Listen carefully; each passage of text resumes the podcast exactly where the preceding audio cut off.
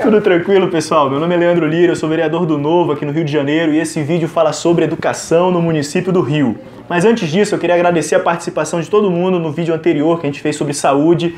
Os comentários foram muito bons, realmente, isso ajuda muito a gente. Então, sempre que vocês tiverem alguma coisa do tipo, olha, você já viu essa iniciativa aqui, ou então, olha, eu acho que isso não é bem assim, tem esse caso aqui que não deu certo, por favor, divida conosco. Assim, a gente já marcou visita em unidade de de, de saúde, a gente já pesquisou questão de hospitais da Bahia, iniciativas que estão dando certo, a gente realmente precisa desse intercâmbio, isso é muito positivo e é o objetivo dos vídeos realmente formar um ambiente de debate propositivo aqui na página. Então continue colaborando e muito obrigado. Agora falando de educação, eu deixei um texto aqui nesse, nesse vídeo para falar para vocês como é que a Constituição trata do tema, como é que ela bota os gastos mínimos das esferas municipais, estaduais e Distrito Federal e União para a área de educação, alguns pontos da Lei de Diretrizes e Bases, como é que funciona o Fundeb. Então, mas agora a gente vem para o município do Rio de Janeiro. O órgão responsável pela educação aqui no município do Rio é a Secretaria Municipal de Educação e o secretário chama-se César Benjamin.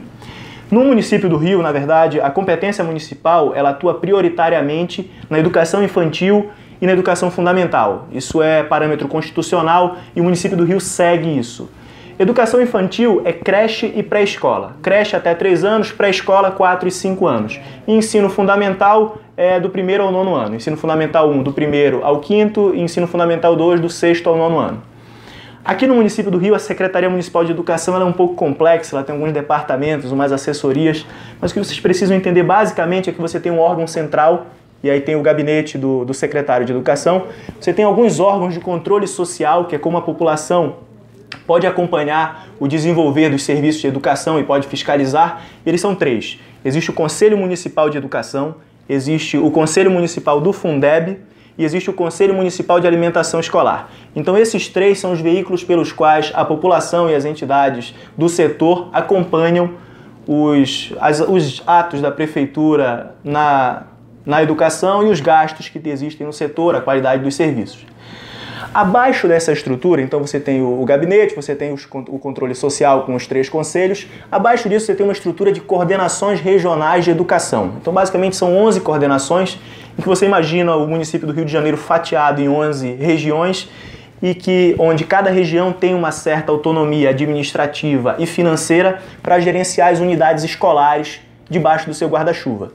Então, então funciona exatamente assim a secretaria. Um primeiro estamento, um segundo estamento com as coordenações regionais, que são 11, e aqui embaixo as unidades escolares. Falando de números agora, o município do Rio de Janeiro ele tem 630 mil alunos matriculados na rede municipal. Isso, se vocês pararem para pensar, é mais gente do que existem em muitas capitais do país. Então, realmente é um, é um universo de alunos muito grande que estão debaixo da cobertura da Secretaria Municipal de Educação. E para fazer jus a toda essa quantidade de discentes, você tem cerca de 40 mil professores e cerca de 15 mil auxiliares administrativos que ajudam ali no dia a dia das escolas, o que dá uma folha de mais ou menos 55 mil servidores na Secretaria Municipal de Educação. E essas pessoas elas estão aonde? Elas estão em aproximadamente 1.560 unidades escolares. E aí as unidades escolares se dividem em quatro tipos, basicamente. O primeiro deles é, são as escolas municipais. Você tem também os espaços de desenvolvimento infantil, que congregam no mesmo ambiente ali uma creche, uma pré-escola. Você tem as creches propriamente ditas e você tem os CIEPs, que foram concebidos na época do, de gestão do Leonel Brizola pelo Darcy Ribeiro. Então, dado que a gente já tem essa noção, Quanto de dinheiro que circula pela Secretaria Municipal de Educação? 6,5 bilhões. Então isso é um quinto do orçamento, é a secretaria que tem o maior, a maior dotação orçamentária do município do Rio de Janeiro. E se vocês pegarem a quantidade desse recurso que é destinada para encargos de pessoas, gastos com pessoal ativo, isso é 5,1 bilhão. Então, isso é 80% do gasto da secretaria e um sexto do gasto do município. Por isso que essa, essa é uma questão central quando se fala de orçamento e despesas no Rio de Janeiro, você tem essa questão dos servidores da Secretaria Municipal de Educação. Agora, falando para vocês um pouco de como a Câmara atua no setor, você tem na Câmara uma comissão permanente de educação que elabora pareceres acerca dos projetos de lei do, da área. Você tem também a prerrogativa de convocar audiências públicas para esclarecer enfim, qualquer tipo de, de, questionamento, seja na condução da política de educação pelas escolas, seja na, na, versação dos recursos públicos no serviço, por exemplo, de limpeza das escolas, que tem muita reclamação, por exemplo, seja na, na questão da manutenção das unidades escolares, climatização. Então você pode convocar, por exemplo, o secretário para vir prestar esclarecimento e abrir para a população que tem a prerrogativa de assistir. Agora, falando também do controle externo, uma outra forma que a, que a Câmara, que o Poder Legislativo tem, é por intermédio, um outro recurso que o Poder Legislativo tem é o Tribunal de Contas. O Tribunal de Contas ele tem uma inspetoria dentro dele, que é a terceira inspetoria, que é responsável por acompanhar justamente a área de educação no município do Rio. E eles fazem um trabalho de controle externo muito bom, inclusive foi baseado nesse trabalho que o Crivella decidiu não construir nenhuma nova escola de ensino fundamental até que pelo menos 10% das escolas apenas estejam com necessidades de reformas, de acordo com os relatórios apontados pelo, feitos pelo Tribunal de Contas.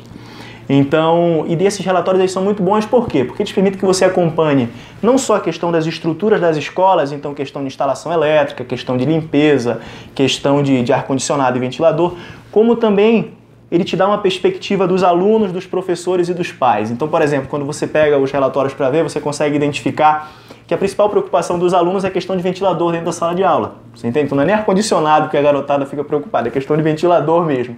Quando você pega os professores, a principal questão é o número excessivo de alunos dentro da sala de aula, que acaba prejudicando a qualidade do ensino. E quando você pega os pais, é segurança.